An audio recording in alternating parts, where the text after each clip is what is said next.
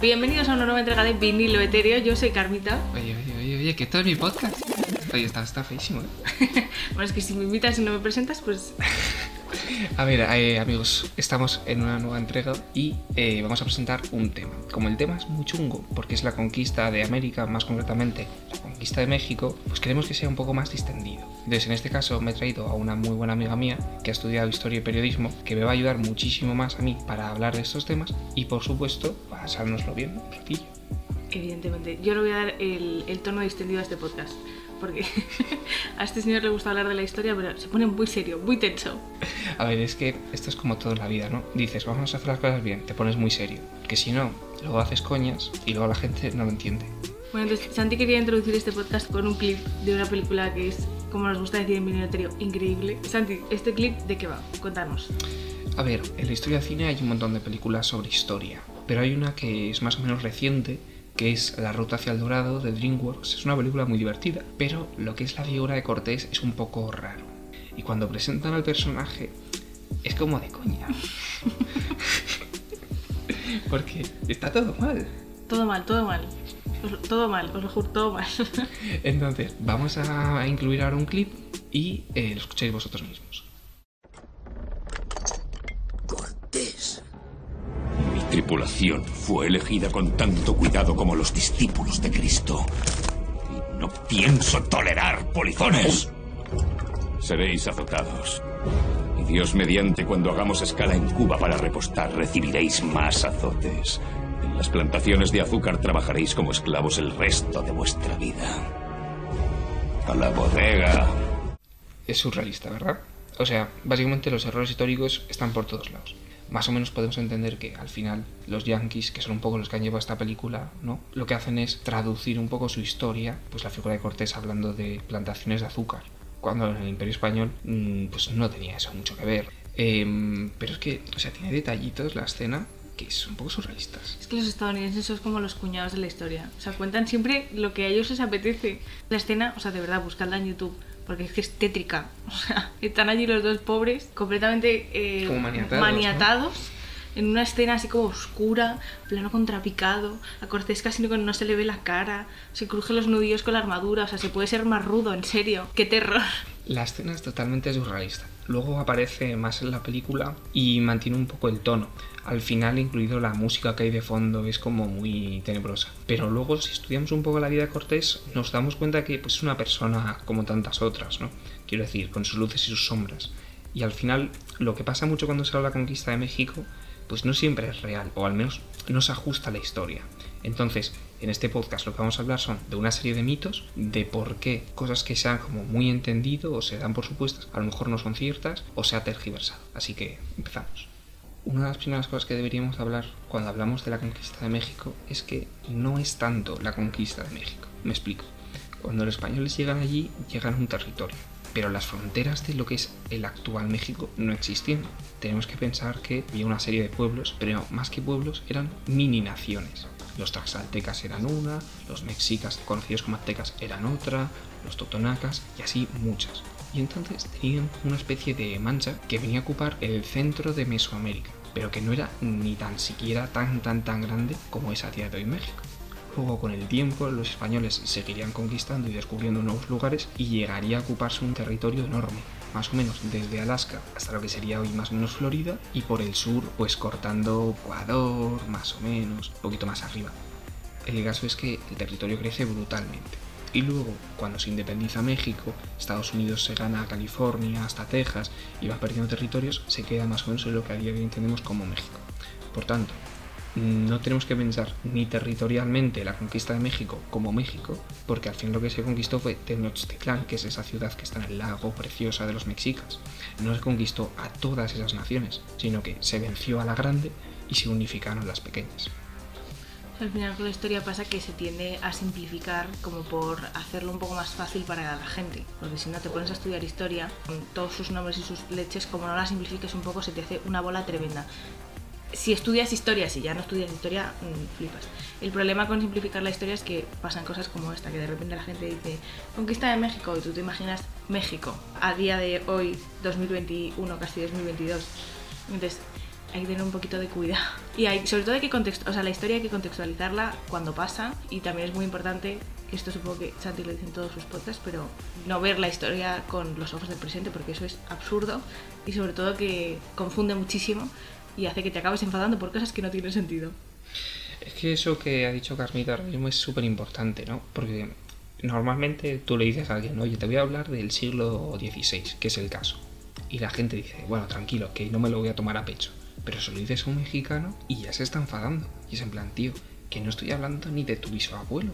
Porque, al fin y al cabo, muchas veces, por ejemplo, se echa culpa a los españoles de decir, es que vosotros vinisteis y tal. Majo, si yo estoy en la península, es porque mi familia, mis antepasados, no fueron a América. Macho, serían los tuyos. Hay un historiador mexicano que dice, la conquista de México la hicieron los indígenas, pero la independencia la hicieron los españoles. Entonces, es un poco surrealista hablar de la conquista de México y que los mexicanos se enfaden cuando ellos son más producto de lo que vino después de lo que había antes de los españoles. Al final, eh, la historia también depende mucho de quién te la cuente. Bueno, de, de quién te la cuente y de cómo se la hayan contado a ellos. La historia que tú tienes en tu cabeza y a veces la historia de los libros e incluso la historia real son tres cosas muy distintas. Entonces de repente tú eres un niño mexicano que creciendo te han dicho los españoles nos vinieron, nos invadieron, nos no sé qué, no sé cuántos y pues te das cuenta de que ni los españoles eran para tanto, ni había tantos, ni fue una cosa tan horrible como la pintan, o sea, aquello no fue, no sé, la Primera Guerra Mundial. Quiero decirte, relajémonos y sobre todo contextualicemos. Os habéis fijado que ha dicho ni siquiera eran tantos. Esto es otro punto del que vamos a hablar a continuación y es, muchas veces se dice que los españoles cuando llegaron allí eran muchos, llevaban caballos, cañones, armas de fuego, tenían una superioridad tecnológica, en definitiva. Pero en verdad no era tal. Y es que cañones, depende de los escritos, hay gente que se flipa y dice 10. 10 ya me parece muchísimo, hablando que tienes que llevar un cañón enorme que pesa toneladas por una selva. Luego hay gente que habla de 3. Y eso me parece 3, 5, me parece un número más fiable. Luego gente que habla de las armas de fuego, que eran súper mortíferas. Es que no estamos hablando de una metralleta de la Segunda Guerra Mundial. Estamos hablando de un arcabuz. Tenemos que pensar en una especie de escopeta que una vez que disparas y si aciertas, porque esto es otro, tienes que limpiar el arma, luego tienes que volver a cargar la pólvora y después tienes que disparar y otra vez acertar. Es que en ese tiempo con una cerbatana pues ya te han matado.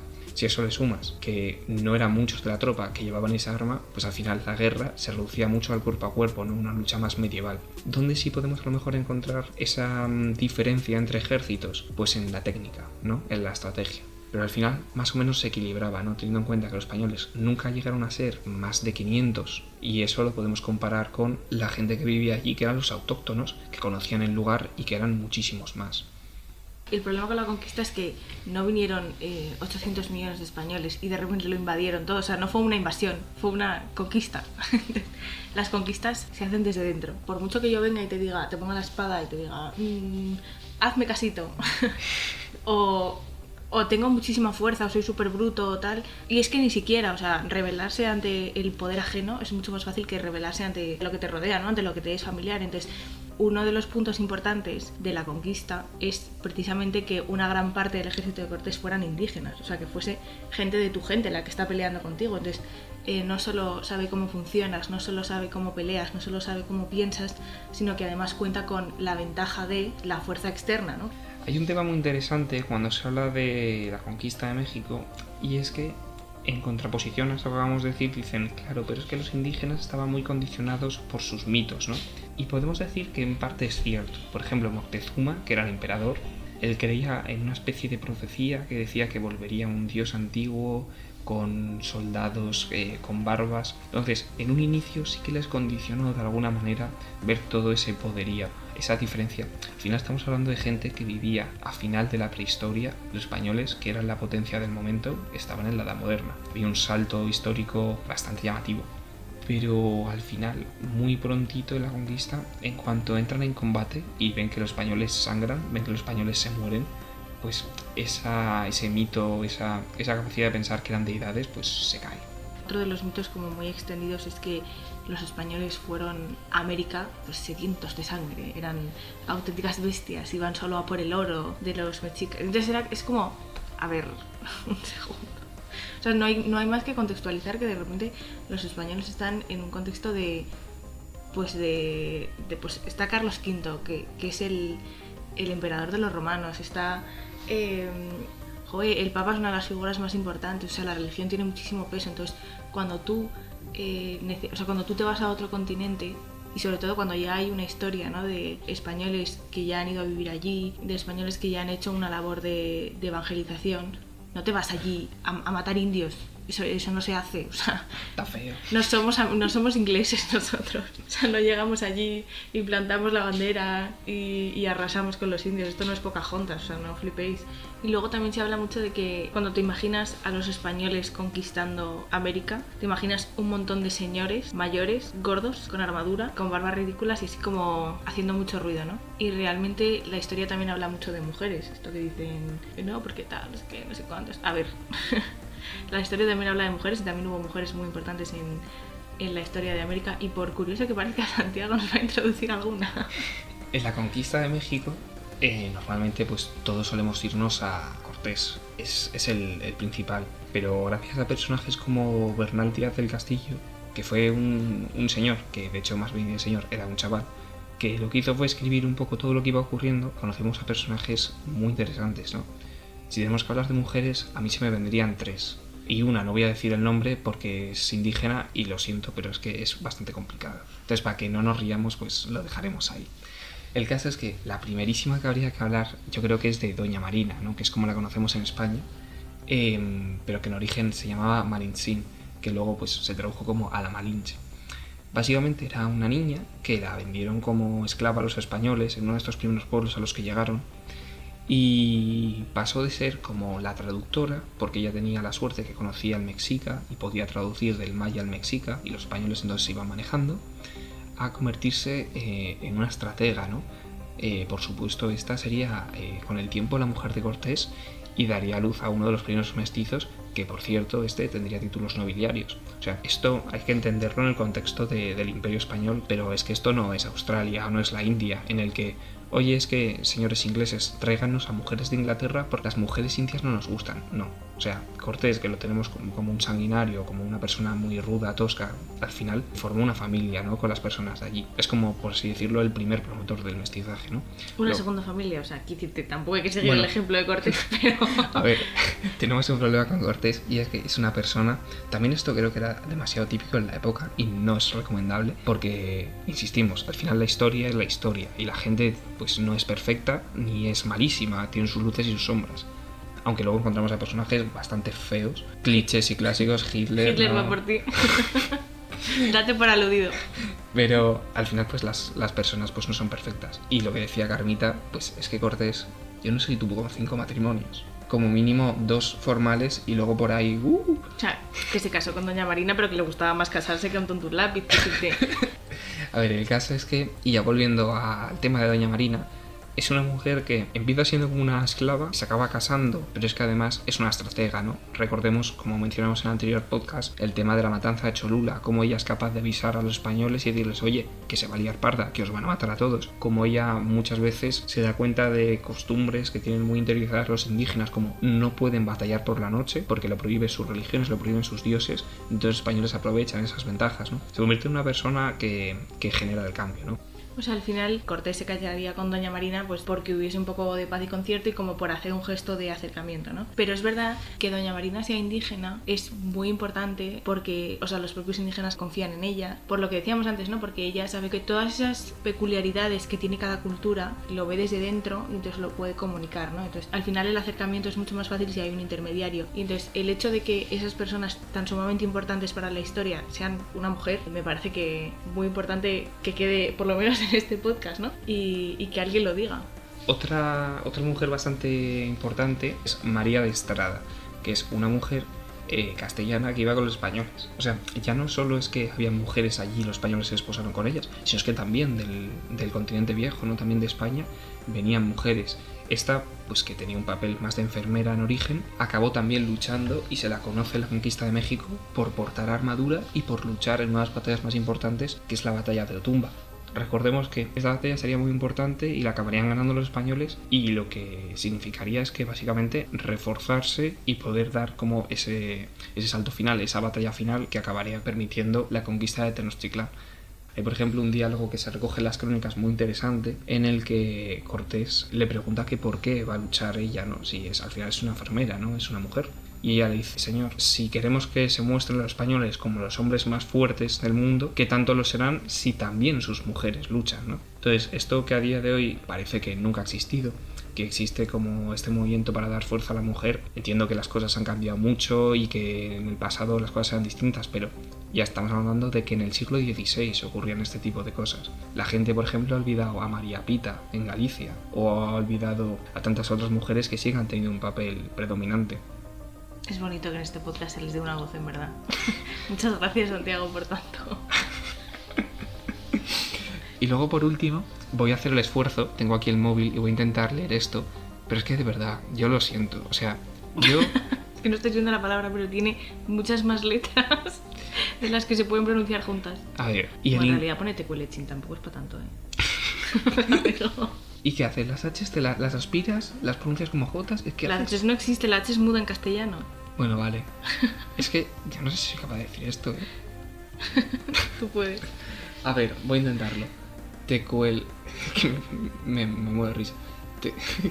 ¿Qué? Tecuelechín. Es un... Piénsalo como si fuera vasco. Lo no es lo que hace nada dices fácil. Tecuelensin, pero es Tecueluetzin. Fíjate, Tecueluetzin. Bueno, pues tecuelechín. Madre mía, bendita. Oye, ¿sabéis lo que mejor le pudo venir a esta chica? Ahora me vendrá la gente de piel sensible y me dirá, ay, qué racista eres, no sé qué. Pues lo mejor que le pudo venir es bautizarse porque pasó a llamarse María Luisa. Que María Luisa, como que es más fácil de pronunciar, ¿sabes? Como los chinos cuando vienen a España y en vez de se llaman eh, mm, Amparo. No, no, literal, literal. Pues esta mujer, Tecueluensin, y si no es así, lo siento, es ya la última mujer un poco que vamos a resaltar, porque ella era un poco como la mujer grande de los transaltecas, que son, por así decirlo, los principales aliados de los españoles, ¿no? Era el pueblo que posiblemente más odiaba a los mexicas, porque lo que hacían los mexicas era, cada X tiempo, iban a luchar contra los transaltecas, que vendrían a ser como los espartanos de- del lugar, ¿no? Para ganar músculo, y luego una vez que los vencían, porque al final eran más fuertes, tenían más ejército, se piraban. Los transaltecas estaban un poco hasta los huevos de este tipo de actitudes y vieron españoles eh, unos aliados. Que por cierto, no es que llegas a los españoles y dijesen, ay, qué bien, sino primero lucharon contra los españoles y cuando vieron que los españoles eran más fuertes dijeron, coño, que a lo mejor podemos cargarnos a los mexicas. o sea, esto, esto va así. Pues esta mujer se emparentó con Pedro de Alvarado, que era el segundo de a por así decirlo, de Cortés. Y tiene un papel importante, o se le suele dar, cuando se produce la matanza del Templo Mayor, que es básicamente cuando Cortés se tiene que ir a la ciudad, ¿no? Y entonces eh, los sacrificios humanos que habían sido prohibidos se vuelven a producir. Ella es la que avisa a Pedro de Alvarado y le dicen, oye, que están volviendo a sacrificar a las personas. Pero eh, un momento así que diría yo que es también muy importante es cuando los españoles están huyendo de Tenochtitlán, no saben a dónde ir. Han perdido a mucha parte de su tropa, eh, de su armamento, escaso, pero hacer puñetas los cañones, perdido las pocas riquezas que habían conseguido, etcétera, etcétera, etcétera. Y ella es un poco la que consigue o la que les da como esa puerta de entrada de nuevo a Tlaxcala, que es territorio aliado.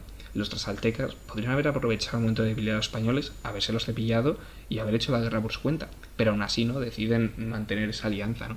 Bueno, ya uno de los últimos puntos. Vamos a ir acabando. Normalmente cuando, cuando se habla de conquista de América en general y cuando se habla de conquista de México, pues tendemos mucho a estos clichés que hemos dicho, ¿no? Pero yo creo que a lo mejor el más grande de todos es el tema del genocidio, ¿no? Dice, no es que hubo un genocidio, hubo un genocidio. Vamos a ver, si hubo un genocidio, como mínimo, mínimo, tuvo que haber habido un descenso de la población. Y me dirás, es que en verdad hay muchos historiadores que presentan un descenso de la población y llevas razón. Y me dirás, ¿me has pillado? Pues sí, bueno, pues hemos acabado el podcast, hasta luego.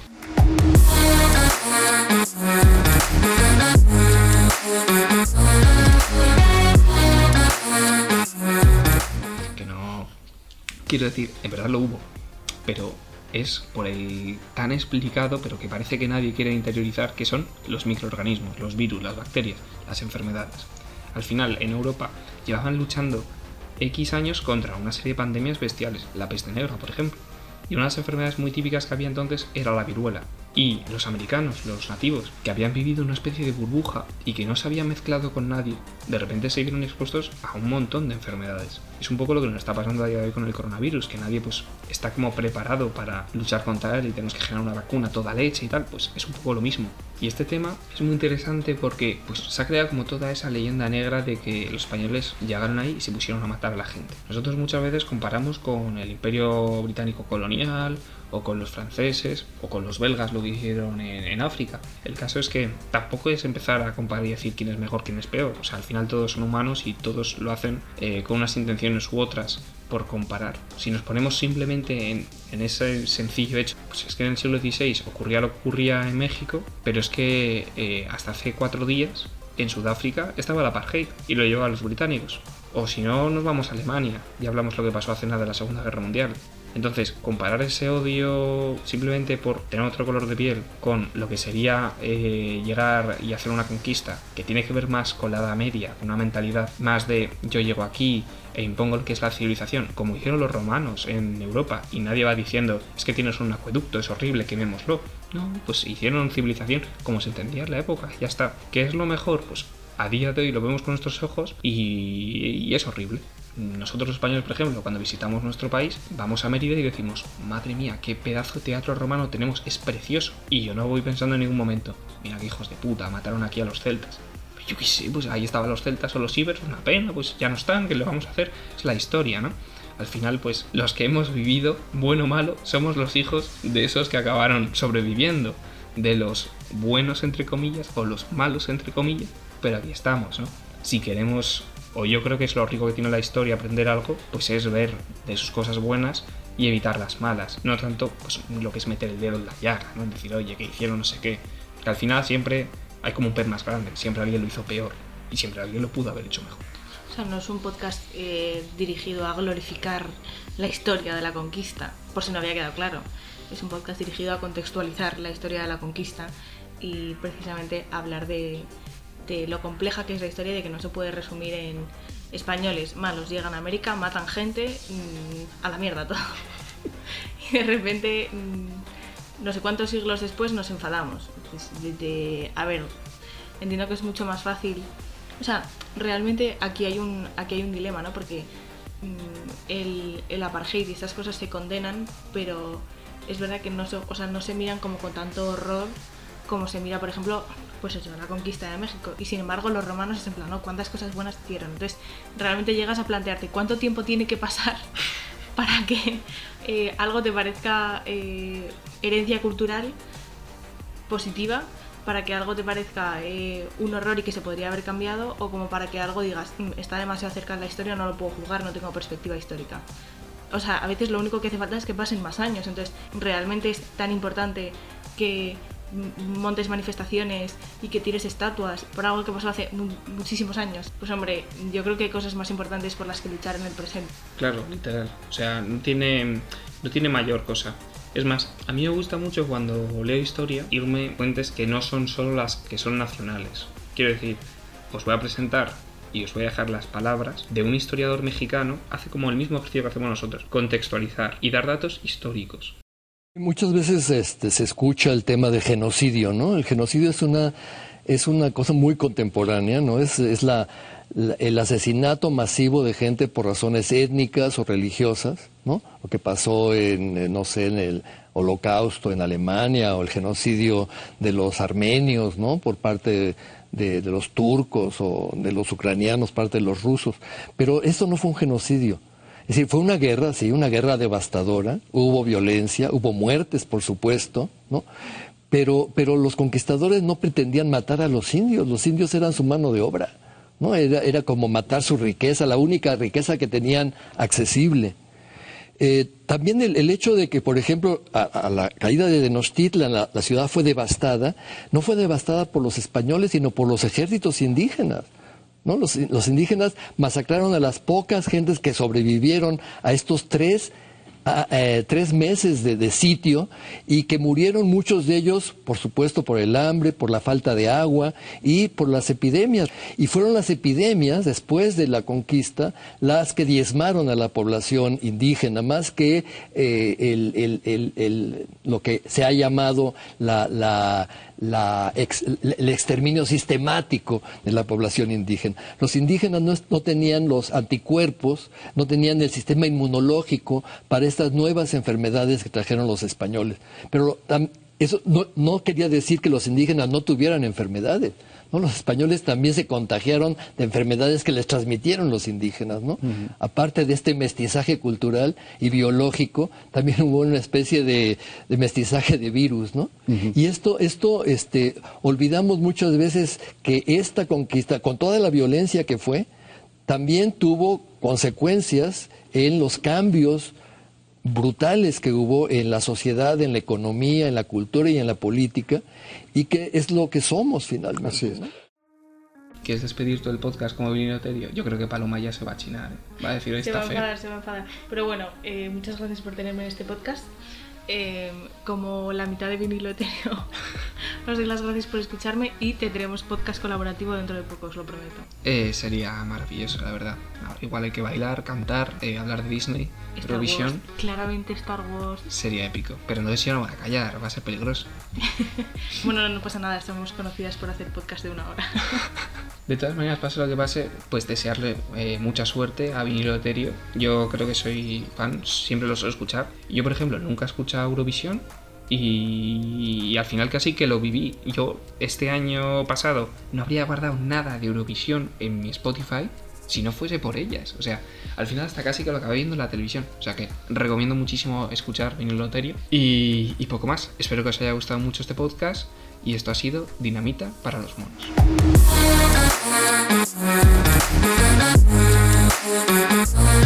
Yeah.